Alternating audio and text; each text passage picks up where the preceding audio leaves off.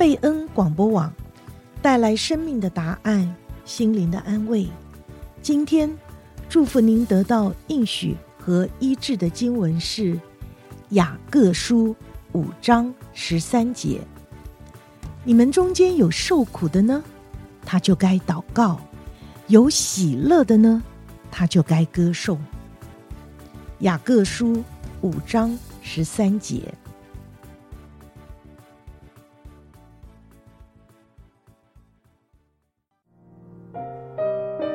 听众朋友，欢迎收听贝恩视窗。贝恩视窗盼望为您打开心灵的视野。带您走遍世界，珍爱世人，将您的祝福带向远方。亲爱的听众朋友，欢迎你在星期五晚上来到贝恩视窗。我是林菊，我是兰芳。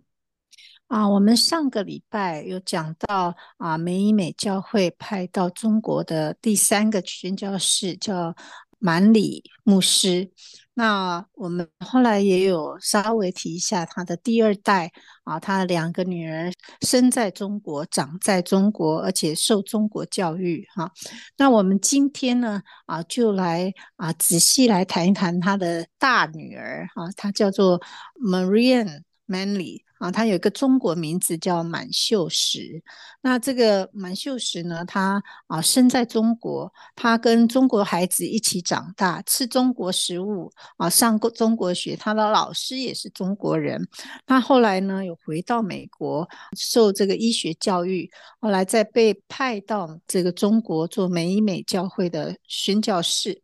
那他在中国也是服饰非常的。多，而且呢，啊，在中国呢，也创立了这个助产职业学校，有成都万婴之母的美誉。那我们啊，接下来要好好来来分享他的故事。嗯，那这一位满秀实宣教士呢，他是一八九六年呢，跟着父亲他们在。中国宣教，他生在重庆。那呃，满里牧师呢，当时就是因为美以美会的差派，嗯，他们全家到了。四川来宣教哈，那呃，我们上一集也讲到，他们在这个重庆、四川还有成都工作的四十四年呢，不只是办了这个学校啊，还在那边真的开始创办了医院。那最后的十年呢，作为儿科跟产科的医生呢，他这个满里牧师是服侍于这个成都的纯人医院。那除了这个日常的医疗跟宣教工作之外呢，满里牧师呢，我们也曾经讲过，他还担任在学校里面教课的工作，建造医院，还有建造学校，甚至建造教堂哦，成为一个建筑师，还而且还嗯做门训呢、培养中国的牧师，造福中国的百姓啊，而且真的是很多在健康啊各方面呢、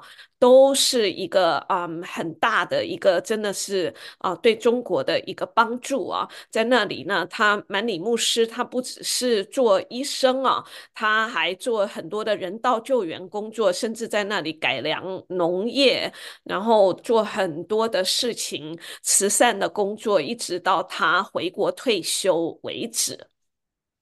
这个满秀实呢，因此你可以看得出来，他童年哈。从小就跟父母在重庆、资中、成都这些地方生活和学习。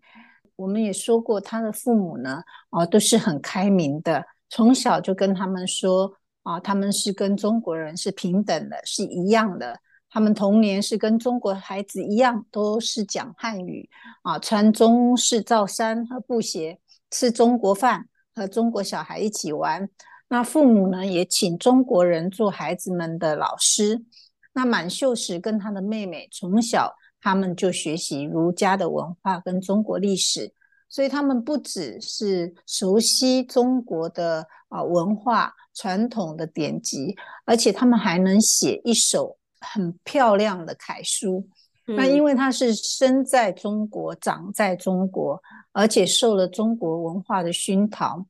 啊，因此呢，我们可以想象，他其实里面就是一个道道地地的中国人。好，那汉语可以说是他的母语。啊，也因此他自己呢，这个满秀实呢，他是非常喜欢中国文化的，而且对中国是充满了深厚的感情，所以这个满秀实这个名字是他自己取的哈。那他成年以后啊，这个成都的老百姓都称他为满医生，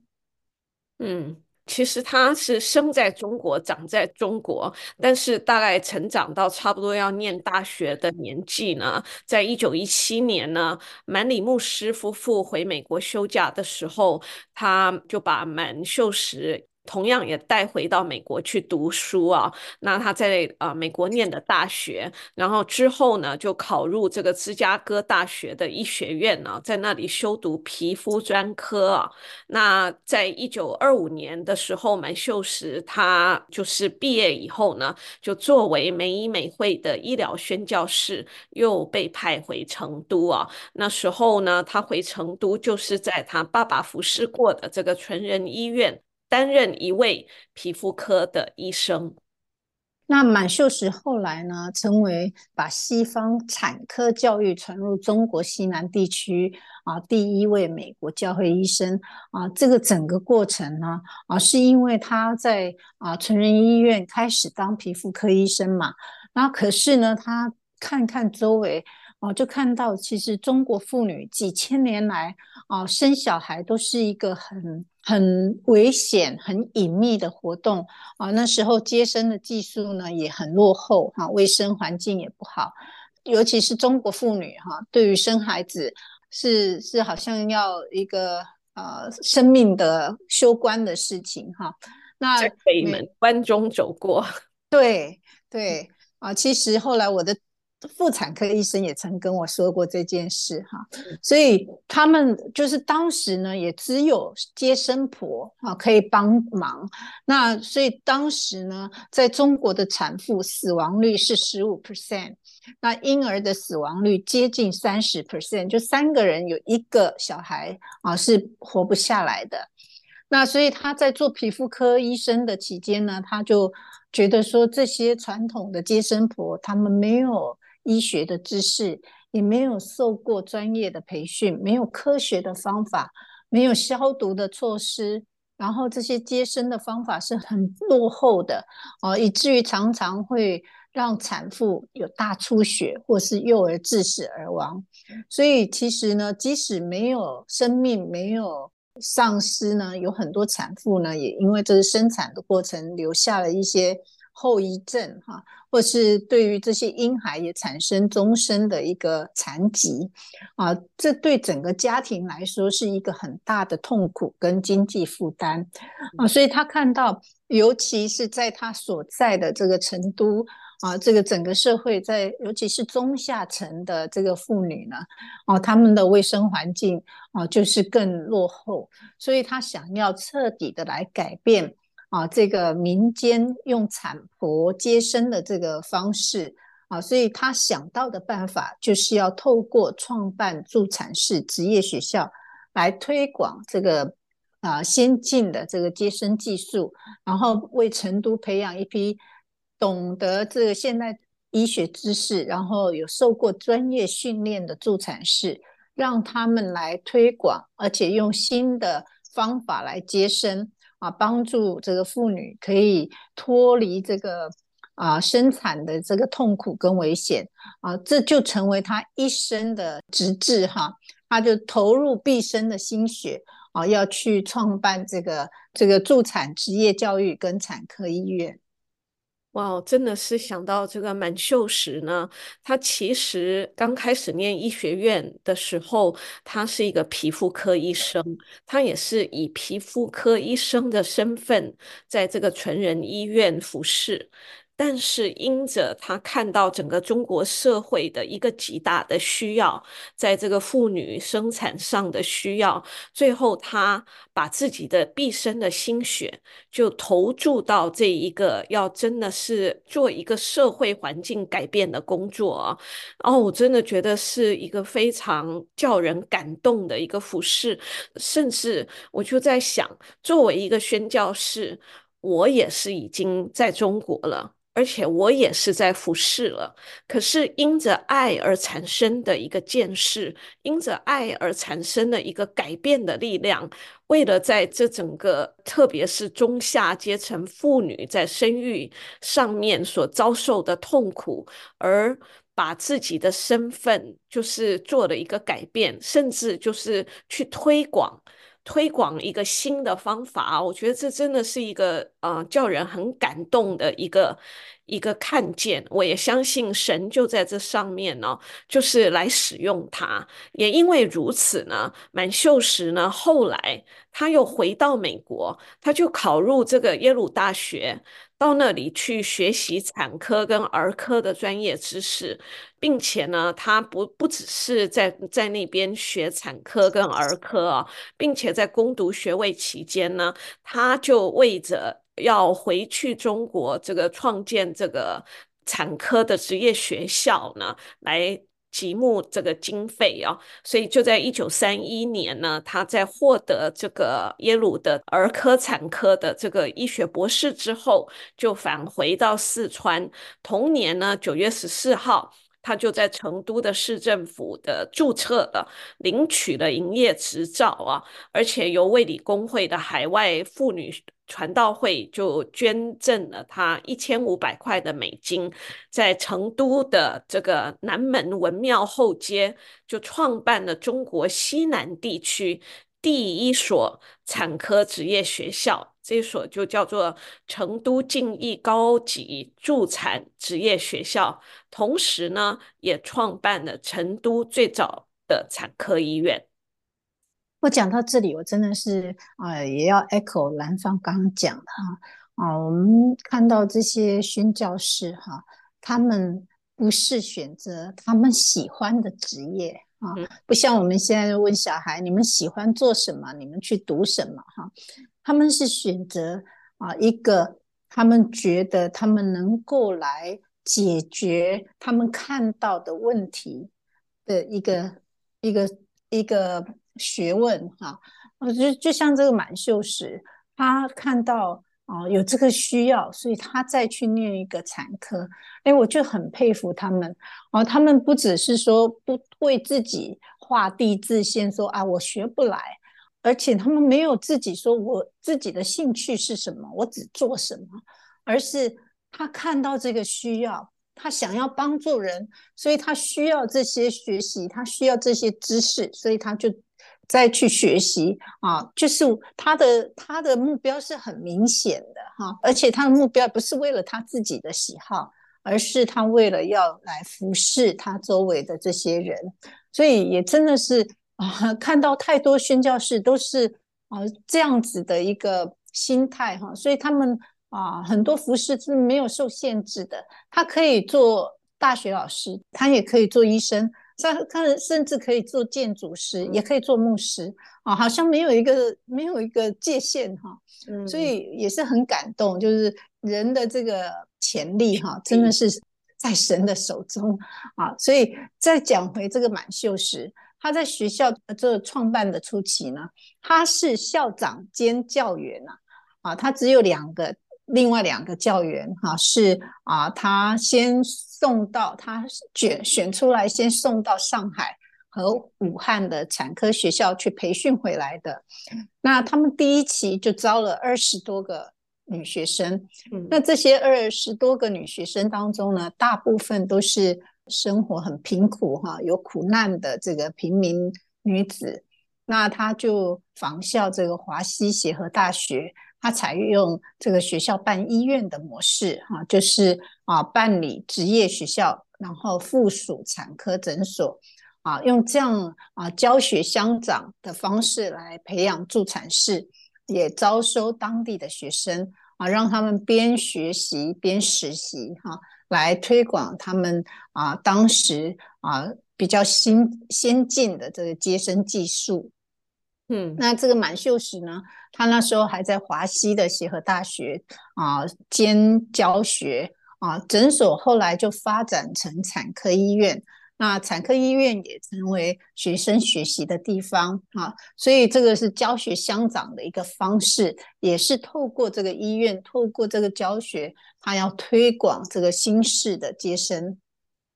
真的非常的宝贵哦，甚至特别是推广这个基督的精神，能够服侍到。这个当地最底层的这些很贫穷的人哦，所以我觉得这真是非常的宝贵。那经过两年严格的这产科的知识学习跟助产技术的培训呢，这个第一期的学生有九名毕业啊，成为成都历史上第一批。本土助产士啊，当我看到这些资料，我心里非常的感动。其实这些所做的，其实都是在中国是一个文化、社会文化一个很大改变的的这个，真的是一个很很有意义的工作。而且呢，满秀时他还勉励这些毕业的学生，毕业以后要多做善事啊，不只是就是说啊、成为他们这个职业而已，特别要想。想到有多帮助这些穷苦的百姓，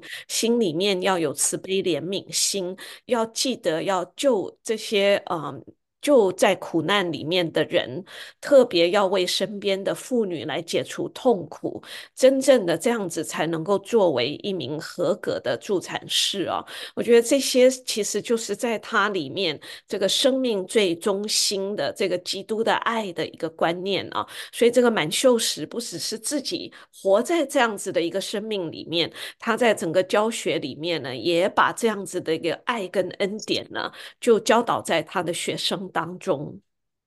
嗯，那一九三六年呢，这个敬义高级助产职业学校跟产科诊所就搬到了成都的长顺街。那后来呢，他们还搬了第二次哈。那搬第二次的时候呢，就把产科诊所改为产科医院。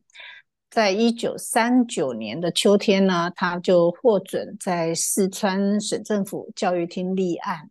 那这个学校呢，啊，就正式成为一个学制两年的立案的学校。那学生在学校学习的期间呢，啊，是有理论学习，也有实际的啊实习。啊，头两年呢是要以课堂教学为主，啊，那少部分时间会到医院实习。啊，到了第三年呢，会到附属的医院去。实习产前检查啊，然后帮忙接生啊，护理产妇或者是婴孩啊，所以这个自学是很严谨的，对学生的要求也是非常严格的啊。那这个学校附属的这个产科医院呢，啊，也有分头等病房啊、二等病房。啊，还有一个是托儿所哈，可以容纳三十个婴儿。那到了冬季的时候呢，就变得相当挤哈，这个婴儿是会变多。那医院的助产士呢，有来自四川各地，他们在这个医院里面接受为期三年的培训。那因为这些都是本地人哈，所以他们不懂英文，所以其实他们培训的课程还必须要用中文来讲授啊，所以。除了这样子以外呢，面对这个普通嗯老百姓啊哈，这个产科医院他们还提供了上门接生的服务哈，来满足这个平民老百姓的需要啊啊，所以其实是深得这个成都人民的喜爱哈，口碑很好啊。他们当时创办的时候呢，助产士比较少。接生的手术都是满秀士亲自去做的，而且是登门去做的。那他当然技术好，他也有爱心、有同情心啊。看到这个家庭贫困的啊这个环境呢，他还会出手来周济他们啊。所以他们服务的对象其实大部分都是比较中下阶层的妇女啊，所以。这个满秀实啊，他啊不仅是啊，就是就是做医治哈，他还真的就是还会做周记的工作啊。那对于来看病的病人呢，有钱给钱，没钱也就免收费啊。所以这个满秀实的生活呢，啊，可以想象他自己过得很简朴哈，吃喝住都跟学生在一起。他身材很矮小，但是呢，啊，听说啊，他都是神采奕奕，而且脸上常常啊露出像啊小孩子般的笑容啊，那非常敬业，跟人的关系也很好，所以呢，他跟教会之间的关系、教会医院之间的关系都很好啊，他可以去联络啊，可以帮忙老百姓解决很多问题啊，所以当时呢。就是附近的这些老百姓呢，都亲切的叫他满医生哈啊，深得当地民众的称赞。嗯。其实满医生啊，满秀实，他真的，啊、把他一生的这些所有的精力啊，都投注在这个医院上面呢，所以他一辈子都没有结婚。所以其实呢，从一九三一年到一九五零年，他就一直在这个产科学校里面任教，也是在这个产科医院里面工作啊。那，嗯，这个医院呢，是成都小天竺街坐落在那里，可以说啊，除了他自己的家乡，也是他的第二故乡。那在这个一九二五到一九二八，在纯仁医院工作三年呢，那时候是作为这这个皮肤科医生嘛，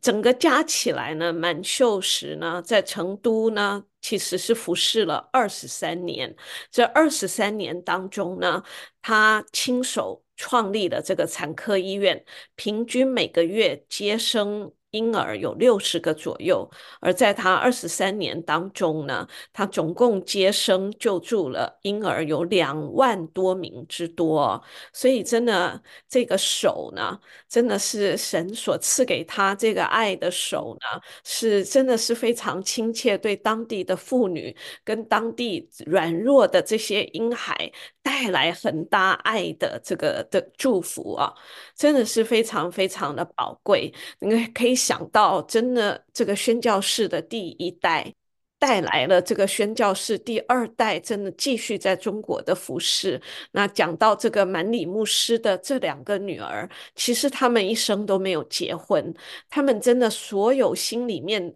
那个满满的爱都给了中国的人民。这是一个叫人非常非常感动的生命数字哦。所以从学校创始一直到一九四五年，哈，这个助产职业学校都没有固定的经费，都是依靠产科医院有部分的收入。那其他的呢，就由外籍人士来募集。那一到了一九四零年的时候，四川呢就出现通货膨胀，那成都的人民住院费呢，他们就只能用多少粮食来计算。没办法用纸币来计算，因为通货膨胀涨得太快了。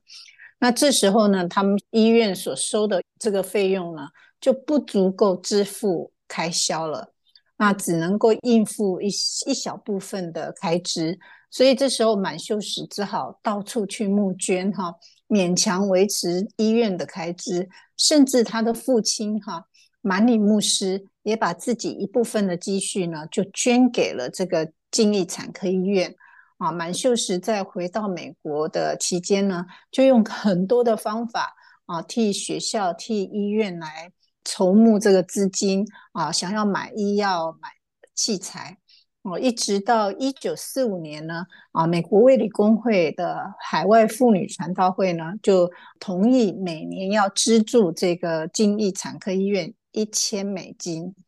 啊，那也是因为。有了这一笔这个资助以后呢，他们一直到一九四九年的冬天呢，啊，他们可以盖了一个新的楼房啊，他用了九千啊银元啊，这都是从卫理公会的布道会来承担的。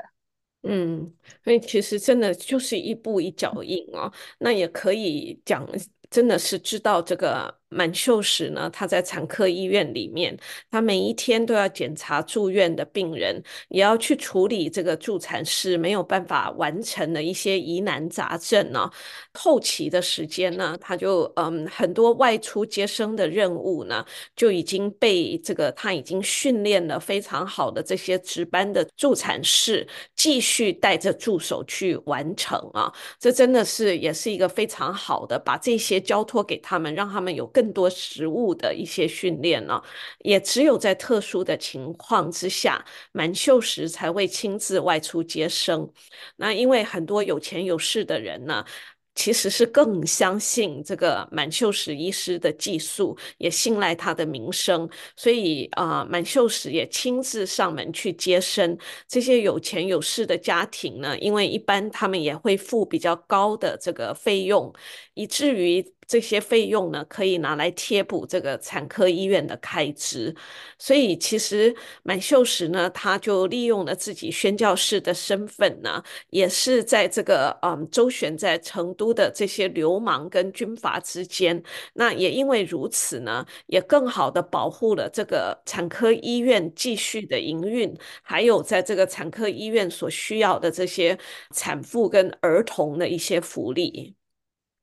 那看到他在培养这个助产士的。的这个学校跟医院，他对每一个接生哈都要求很高的哈，他教育助助产士都是要实事求是哈，不能隐瞒错误，而且要改正错误哈。那对病人来说，他从来不在危险的时候遗弃病病人啊，特别是在抗战的期间哈，如果有日军轰炸、有空袭要跑警报的时候，他都是。啊，这个紧急状况一旦出现啊，就是让学生先把病人、婴儿送到防空洞，啊，自己都是最后一个进去的。他永远都要先守候在这个产妇身旁，一直到警报解除。啊，所以在日本战败投降以后，他其实呢还跟中国人一样买鞭炮来啊庆贺抗战胜利哈。所以真的是看到他是一个有。呃，就是跟中国人有中国心哈、跟中国的人一起啊，经历了这些苦难。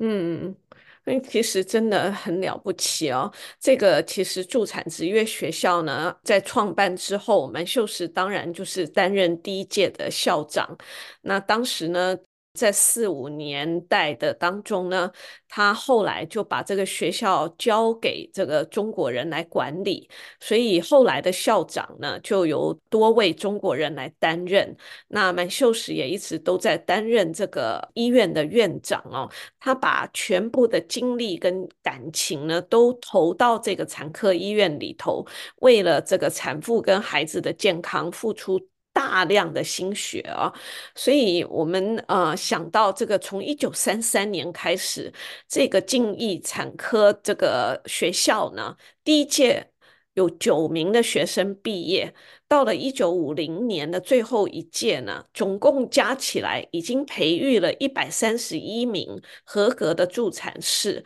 而且大部分这些助产士毕业之后呢，他们就在四川各地呢自己就开业了。其实很少的人会留在原来的产科医院里面工作，所以其实这个助产职业学校呢，可以说是培养了四川第一代的。助产士啊，开枝散叶在四川各处啊。一九五零年以后呢，许多助产士呢，可以说是成为成都和四川各地在妇产科界的这个骨干哦。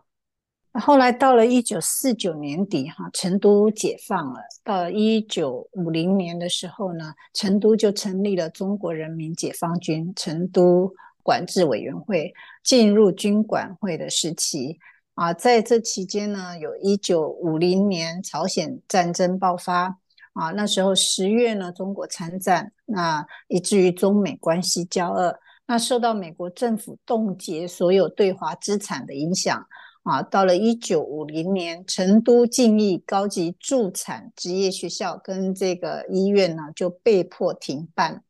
那他在。啊，十月三号呢，也因为反对这个学生呢，把毛泽东的画像跟耶稣的像呢并列挂在这个教室的墙上，就遭到学生的举报，被扭送到这个成都市军管会司法处，啊，被判要关五天，然后之后呢，啊，当时五十五岁的满秀时就被中国政府驱逐出境，啊，在一九五一年的一月呢，他离开成都。啊，经过香港回到美国啊，当时他的理解啊，当然是很悲伤了哈。他的理解是中国人已经不再需要我了啊，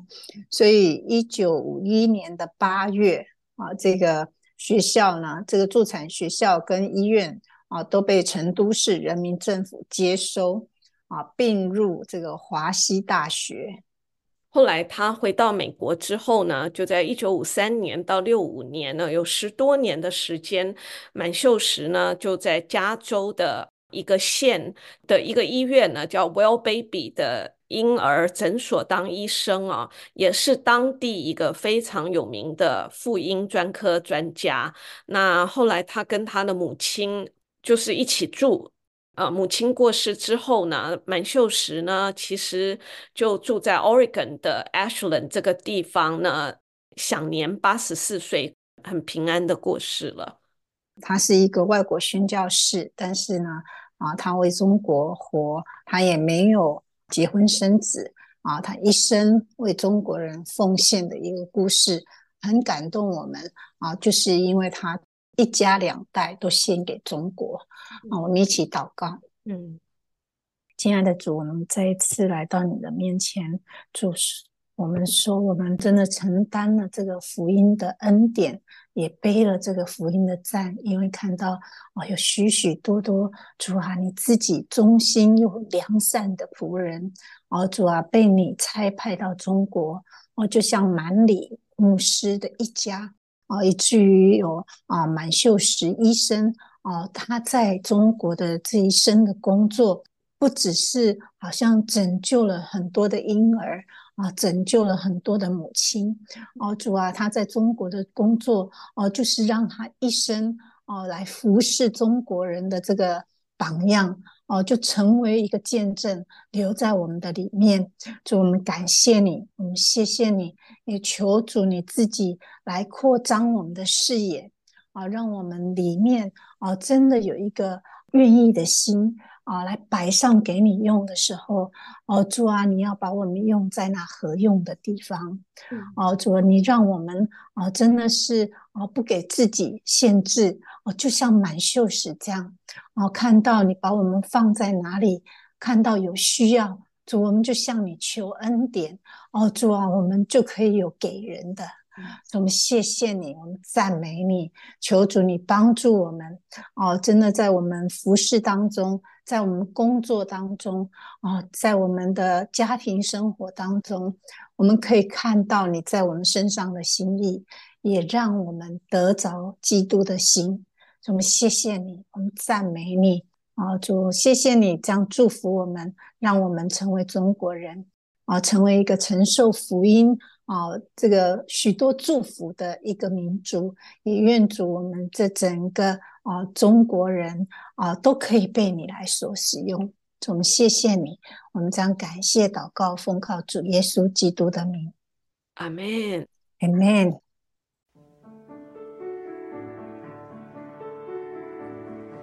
贝恩视窗是在 FM 九十六点一，每个星期五的晚上八点半到九点播出。我们的联络网址是 triple w d p m radio dot org slash friday two。我们下星期五空中再会。